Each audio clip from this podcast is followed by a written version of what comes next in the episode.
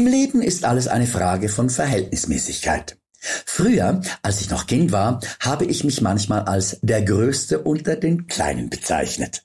Äh, damit meinte ich, dass ich von der Körpergröße so in der Mitte meiner äh, Kameraden einzureihen war. Nur Mitte war uncool.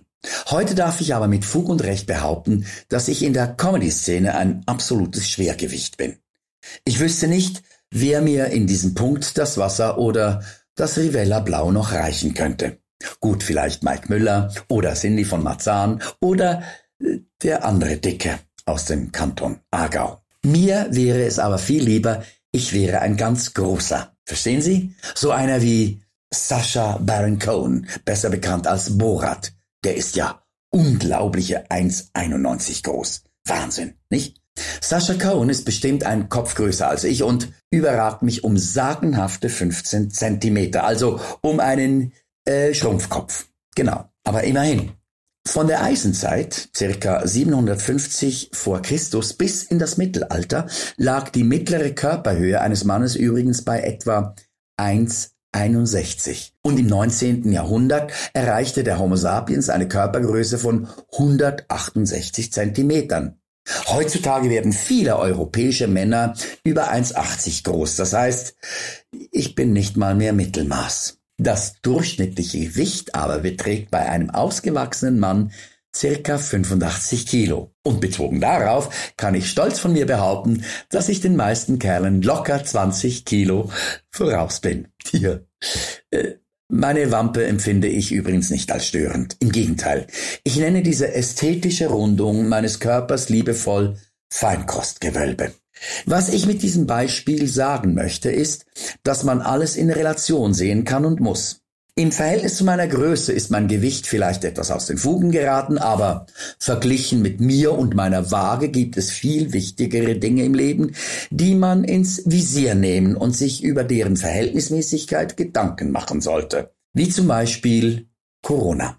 Wenn man die drei größten Seuche der Menschheitsgeschichte miteinander vergleicht, pragmatisch, und völlig emotionslos, dann darf man durchaus behaupten, dass die Corona-Pandemie im Verhältnis zur Pest oder zur spanischen Grippe salopp gesprochen eine überschaubare Krankheit darstellt. Der schwarze Tod raffte Mitte des 14. Jahrhunderts ein Drittel der europäischen Bevölkerung dahin. Von 75 Millionen Europäern starben geschätzte 25 bis 35 Millionen Menschen. Und bei der spanischen Grippe verstarben zwischen 20 und 50 Millionen Erdenbewohner. Und das bei einer Weltbevölkerung von 1,8 Milliarden. Dies entsprach damals zwischen 1,5 und 3 Prozent der gesamten Menschheit. Im Vergleich zu den beiden schrecklichen Massenerkrankungen aus der Vergangenheit verstarben bis jetzt drei Millionen Menschen bei einer Weltbevölkerung von knapp 8 Milliarden Menschen an Corona. Das sind gerade mal 0,03 Prozent.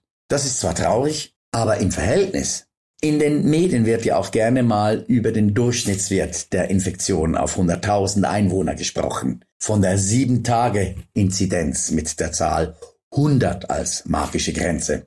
Und dann stelle ich mir vor, wie ich einsam auf dem Fußballfeld des Camp Nou in Barcelona stehe, mich um meine Achse drehe, auf 100.000 Fans schaue und dabei versuche, 100 positiv getestete Personen zu finden.